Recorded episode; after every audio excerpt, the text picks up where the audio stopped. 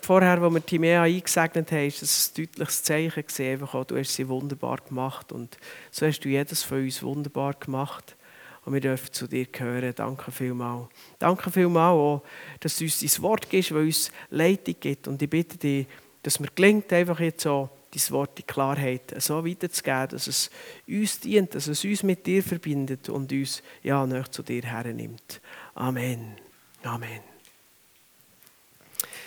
Ja, Timea, vorhin bei der Segnung, hat so komisch mit Angst reagiert, weil sie zu mir müssen kommen. Und ich meine, so gefürchtet bin ich doch nicht. Ich meine, meine Töchter, die haben in diesem Alter ganz anders reagiert. Die haben nicht so da. Aber eben, es ist völlig klar. Ein Kind erlebt in seinen Eltern einen Ort der Sicherheit. Und am spannendsten wird es dann, wenn Eltern müssen ihr Kind zurechtweisen oder Grenzen setzen oder vielleicht sogar einmal, hoffentlich in einer angemessenen Art, bestrafen. Das Kind döbert, das Kind grennt, aber wo geht es her? Zu den Eltern. Ist das nicht unlogisch? Nein, ist überhaupt nicht logisch. Es, es ist überhaupt nicht unlogisch. Es weiß, wo die Sicherheit ist. Das ist bei den Eltern bei Mami, bei Papi. Wehe, wenn es anders wäre, wenn es dort nicht die Sicherheit würde haben und finden. Leider gibt es das so. Aber ich gehe jetzt von dem Fall aus, wo ich weiß, dass es für Timea ist und für, wo ich hoffe, dass es für die meisten von uns so ist. Durch die Beziehung zu den Eltern baut das Kind so die innere Sicherheit auf. Man sagt dem Urvertrauen. Der ähm, Erik H. Erikson, das ist ein Psychoanalytiker, hat das auch beschrieben als das Gefühl, sich können verlassen, das Gefühl, sich dürfen zu verlassen. Das ist so ein Grundgefühl, das in einem Kind aufgebaut wird, wo ihm nachher auch der Optimismus gibt. Und, und ein gutes Urvertrauen hat das lebenslang einen Einfluss auf einen Menschen auf das Vertrauen zu der Welt rundherum, wo, wo es zu entdecken gibt, was Timea da heute Morgen schon tüchtig hat angefangen zu entdecken während dieser Zeit. Und es geht ja so, zuerst sind die Eltern noch im Blickfeld und gleich müssen sie ihm nachher nachrennen und suchen. Und irgendwie, ich finde es absolut genial, wie Gott das vorbereitet hat mit dem Urvertrauen. Das Urvertrauen, da bin ich überzeugt, das fährt schon während der Schwangerschaft anfangen entstehen, anfangen aufgebaut werden. Durch die Beziehung, die während der Schwangerschaft zu den Eltern und natürlich ganz besonders zur Mutter passiert. Und nachher mit der Geburt, der, der grosse Schritt in die Selbstständigkeit, ein Stückchen weit. Biologisch mindestens ein grosser Schritt in die Selbstständigkeit. Begleitet aber nachher durch die Stillzeit.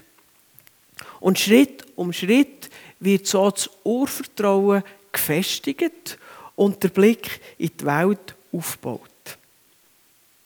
Und als Eltern stehen wir dort mittendrin, sind irgendwie die Hauptpersonen und merken es manchmal gar nicht. Zwischen, der, zwischen einerseits dem Glück dürfen die Eltern von einem so einem coolen Kind sein und andererseits der Überforderung, der mangelnde Schlaf und mangelnde Idee, wie man jetzt mit dieser Situation, die man noch nie erlebt hat, soll umgehen Und wir weiss einfach, wahrscheinlich nicht so wie die vielen Ratschläge, weil irgendwie verheben die nicht, aber irgendwie muss es gehen.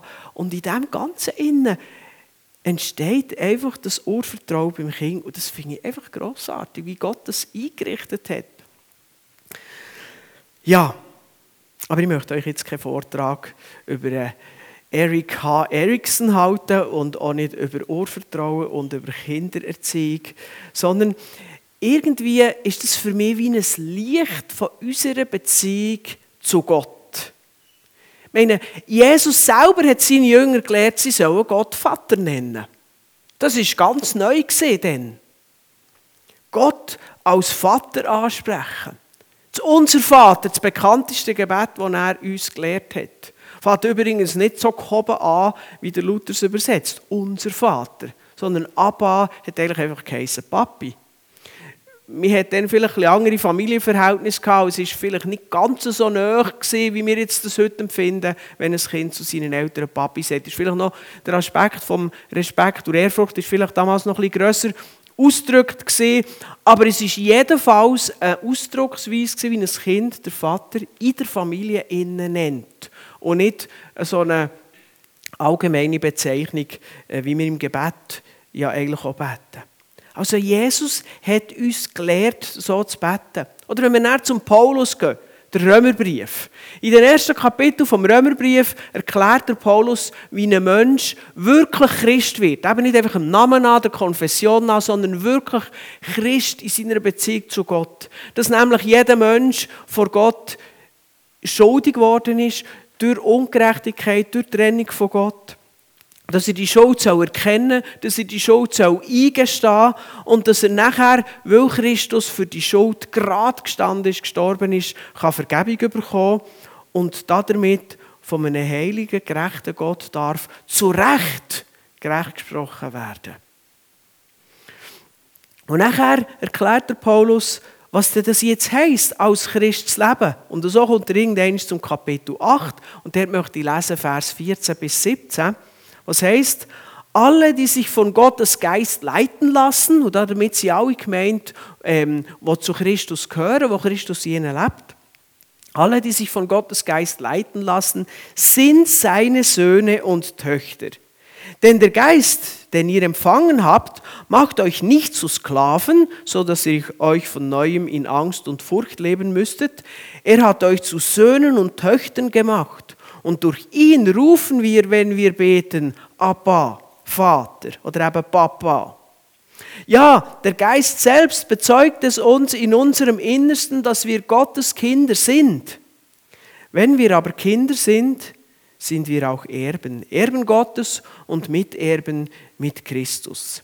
Hier macht es der Paulus ganz klar. Wir sind Töchter und Söhne. Also ich rede nicht nur von einem Bild. Für mich ist die Beziehung von, von den Eltern zu einem Kind nicht einfach nur ein Bild, das uns ein bisschen hilft, besser zu verstehen, wie die Beziehung zu Gott ist, sondern wir sind wirklich Kind von Gott.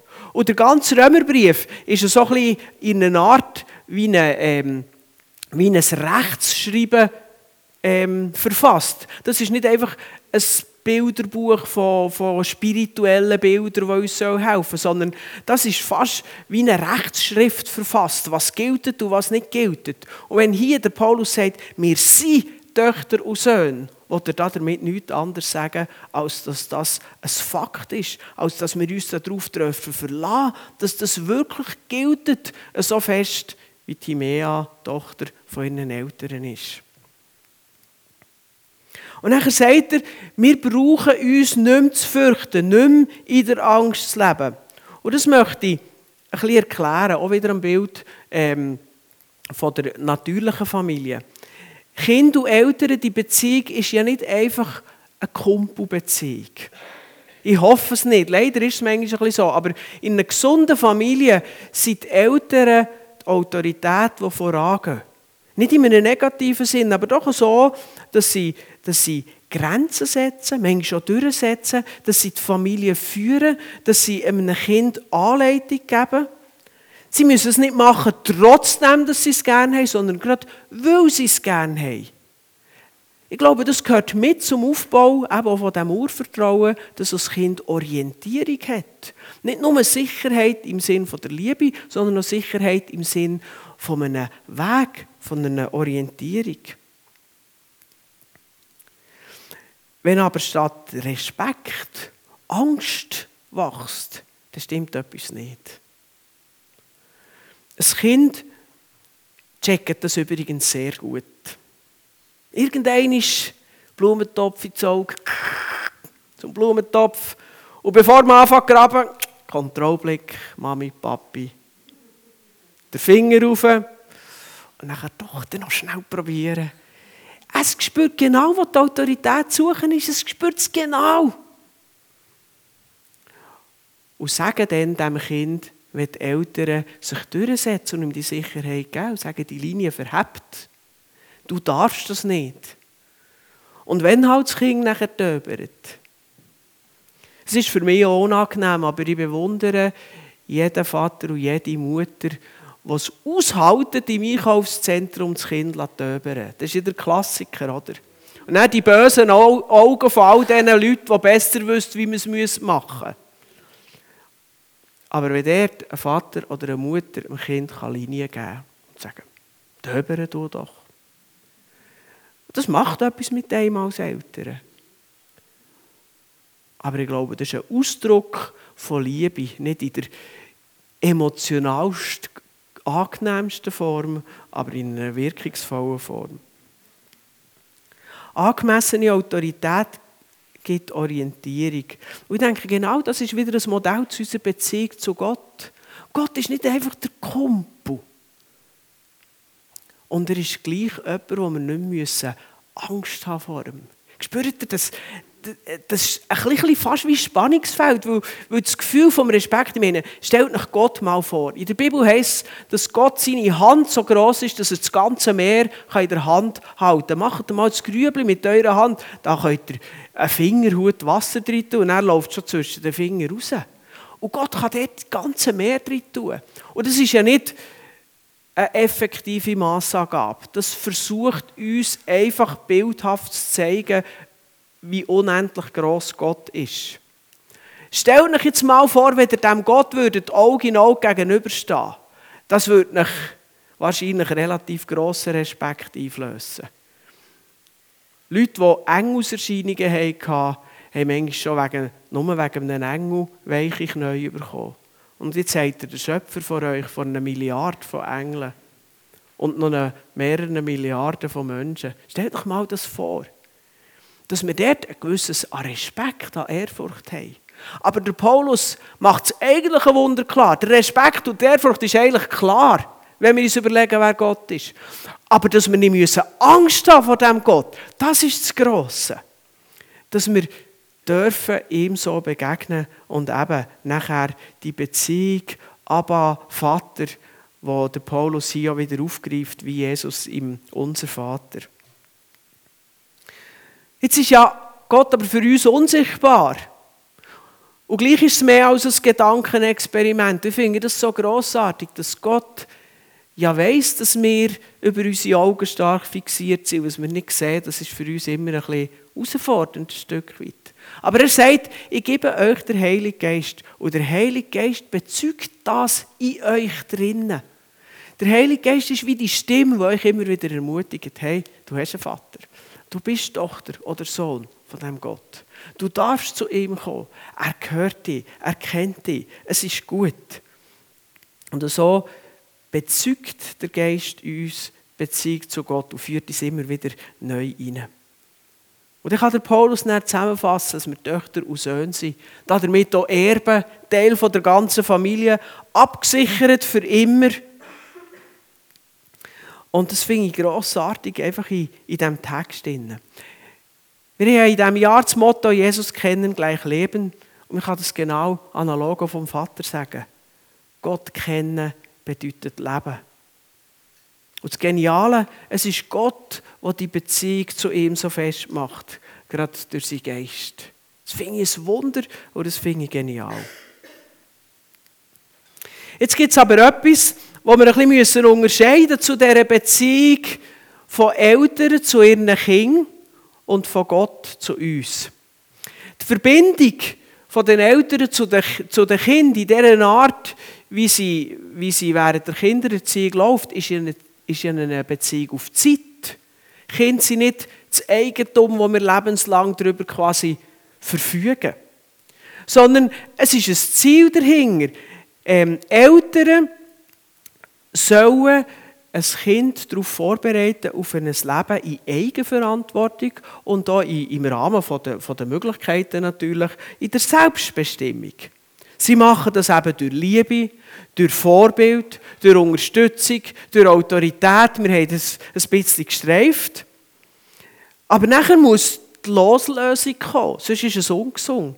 Loslösungsprozess, Teenie-Alter mit all seinen äh, Freuden und Leiden, mit seinen Spannungen und Herausforderungen. Aber eine gute und eine wichtige Zeit. Muss übrigens nicht eine mühsame Zeit sein. Es kann eine sehr wertvolle und positive Zeit sein. Das ist so ein Klischee, ähm, während der Teenie-Zeit gibt es immer Krach. Das muss nicht sein. Aber es gibt ein Stückchen weit eine Reiberei. Es gibt ein neues Lehren.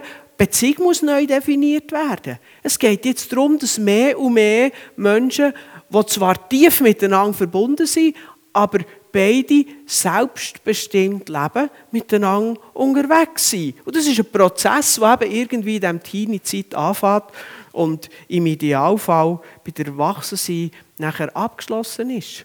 Und natürlich bleibt eine gute Beziehung zwischen Eltern und Kind. Einmal. Ich hoffe es so. So soll es sein. So ist es im normalen, gesunden Fall der Fall. So ist es gedacht.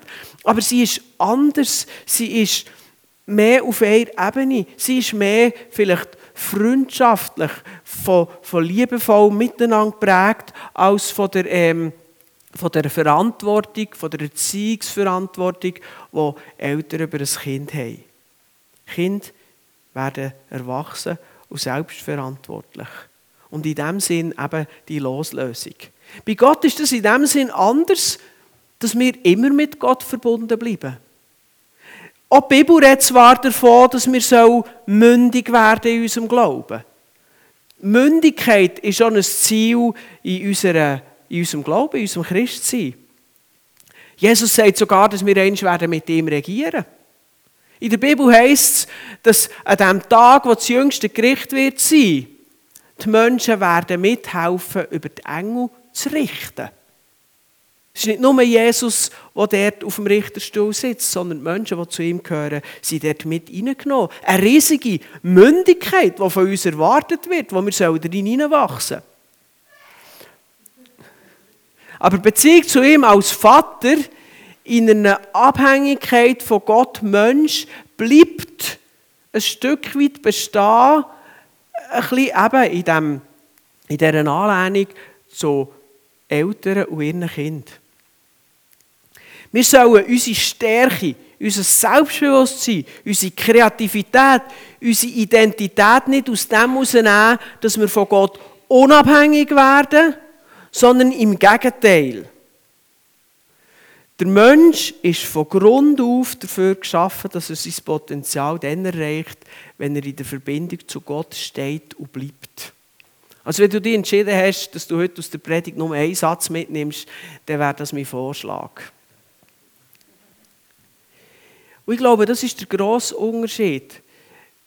Ein gesundes Eltern-Kind-Verhältnis zeugt davon, dass die Eltern, äh, Kinder unabhängig werden von den Eltern. Immer noch prägt. Sie gehen, wenn das gesund losgelöst ist, können sie auch noch Rat holen, wie sie bei anderen Leuten können Rat holen. Es geht gar nicht darum, dass man alles anders macht wie die Eltern, sondern dass es gesund losgelöst ist. Aber bei Gott bleibt es gesund verbunden. Das ist der grosse Unterschied weil Gott natürlich, wenn wir erwachsen sind, sind wir weit älter, aber wenn wir im Glauben mündig sind, sind wir immer noch nicht wie Gott. Gott bleibt immer Gott und wir bleiben immer Mensch, unsere Begrenztheit. Und darum wird er immer mit uns verbunden sein. Er hat uns dort hergeführt, wo seine Schöpfung geplant hat, nämlich, dass wir in Abhängigkeit mit Gott eben unsere ganze Kreativität, unser ganzes Potenzial, unsere ganze Kraft können entwickeln und herausbringen. Und darum, der Satz hier, ist für mich ganz zentral. Der Mensch ist von Grund auf dafür geschaffen, dass er sein Potenzial dann erreicht. Und wir können auch sagen, ausschöpft, wenn er in der Verbindung zu Gott steht und bleibt sein Leben lang. Das heißt, im Gegensatz zum Natürlichen, wo wir Urvertrauen aufbauen, wo eigentlich ein Stück weit sagt, es kommt schon gut und wir mit dem mutig ins Leben gehen, haben wir im Glauben eine andere Sicherheit. Ähm, in, in dieser Stelle, die ich vorher gelesen habe, der erste Satz heißt, alle, die sich von Gottes Geist leiten lassen, sind seine Söhne und Töchter. Ich habe auch gelesen, dass man das Verb sich leiten lassen auch so übersetzen oder verstehen, dass Gottes Geist uns an der Hand nimmt und die Hand nie mehr loslässt, bis wir im Ziel sind ankommen. Also quasi durch eine schwere Bergpassage durch und wir wissen, ich kann jetzt da klettern und machen, aber er hat mich an der Hang. Ich werde ganz sicher nicht abstürzen, weil wenn ich alle Tritt verliere, seine Hand hat mich. Und das wird so sein, bis ich wirklich am Ziel bin angekommen. Und das ist natürlich ganz etwas anderes. Das Konzept vom Ohrvertrauen finde ich zum Beispiel im Straßenverkehr nicht so gut. Kinder voller Ohrvertrauen, die voll auf die Straße raus. Aber das Konzept, das Gott darauf aufbaut, dass wir in ihm Sicherheit haben, das verhebt, weil er ist immer da. Darum führt es uns äh, viel tiefer. Ich finde das Urvertrauen, wo, äh, wir können es ja auch sagen, das bewirkt ein Stück weit den Optimismus. Die Zuversicht, dass es wird gut kommen das finde ich sehr wertvoll. Das gibt uns ja den Mut, etwas zu wagen, etwas anzupacken, etwas aus unserem Leben und unserem Potenzial zu machen. Und wisst ihr, ich habe das nicht in der Bibel gelesen, aber wisst ihr, was ich aus dem Zusammenhang ganz fest glaube? Ich glaube, dass Gott uns das Urvertrauen durch unsere Eltern schenkt, damit es uns nachher leicht fällt, ihm zu vertrauen. Und zwar unabhängig davon, wie die Umstände sind, wie unser Empfinden ist und was wir sehen. Dass wir einfach wissen, bei Gott kommt es gut, auch wenn es gerade ganz anders aussieht oder sich ganz anders anfühlt. Das Vertrauen zu haben, ich glaube, dort ist das, was das Urvertrauen, das die Eltern uns mitgeben, uns hilft. Da muss ich natürlich Klammerbemerkung machen wenn Menschen vielleicht auch da sind oder wenn du Menschen kennst, die eben der nicht so guten Start hatten, wo die Eltern eher Ohrmisstrauen haben mitgegeben, anstatt Ohrvertrauen. Dort kommt dann nachher eben der andere Vers, der 16. Vers rein, ähm, wo der Geist Gottes uns selber bezeugt, dass wir Gottes Kind sind, wo er uns herführt und uns ermutigt, Abba, Vater zu rufen. Er lehrt uns quasi, er füllt das aus, was am Mangel da ist, vielleicht von diesem Urvertrauen. Aber einfach, dass wir den Gedanken noch mal verstanden haben. Einfach, wie das Urvertrauen uns nachher helfen kann. Aber unter dem Strich, Sicherheit haben wir nicht wegen einem Gefühl, Sicherheit haben wir nicht wegen dem, was wir sehen, sondern Sicherheit haben wir wegen dem Vater im Himmel, der da ist und alles in der Hand hat. Wegen Gottes Geist, der unsere Hand ergriffen hat und uns so ans Ziel führt. Ich merke das in meinem Leben selber. Ich bin manchmal falsch abgebogen. Manchmal habe ich mich ein bisschen verirrt auf dem Weg. Sei es durch Unkenntnis, sei es durch Charakterschwäche, wieder einmal gegen die Wand gelaufen und so weiter. Haben wir selber Steine in den Weg gelegt. Aber der Geist hat die Hand nicht losgelassen. Der Vater hat mich immer noch Sohn genannt. Ja, es ist ein bisschen holprig geworden, wenn ich mir selber verbockt habe. Aber es war immer noch im grünen Bereich. Übrigens so, wenn ich 20 Mal das gleiche Pünktchen verbockt habe. Gottes Geist hat meine Hand nicht losgelassen. Der Vater hat mich immer noch Sohn genannt. Und das gibt die Sicherheit, die unabhängig ist vom Gefühl, unabhängig von dem, was wir sehen und eben auch unabhängig von unseren Grenzen und Fehlern. Und so möchte ich dich und uns alle einladen. Wenn du ein Kind siehst, das ganz geborgen bei seinen Eltern ist, denk daran, dass du die Sicherheit bei Gott hast. Trotzdem, wo vielleicht gerade in deinem Leben tobt, wo unsicher ist, wo dir Mühe macht. Und wenn du ein Kind siehst, das fremdelt, dann denk daran, das ist ein Kind, das gecheckt hat, was daheim ist. Weil es fremdelt ja nicht bei den Eltern, sondern eben bei den Fremden. Und erinnere dich auch daran, dass du es daheim hast. Übrigens, falls du da bist und das daheim nicht hast, Gott nicht persönlich kennst, dann kannst du das ändern. Gott streckt die Hand aus und sagt, komm, komm zu mir. Bring deine Last zu mir. Ich würde dich gerne annehmen. Ich würde dich gerne in das neue Leben, innere Leben hineinführen, zu meiner Tochter, zu meinem Sohn machen. Übrigens noch etwas. Ich habe in diesem Abschnitt hier, Römer 8, 14 bis 17, den allerletzten Satz weggelassen. Und den möchte ich jetzt am Schluss noch anfügen. Nebst all dem von Vater und Kind und Sicherheit schließt der Abschnitt ab.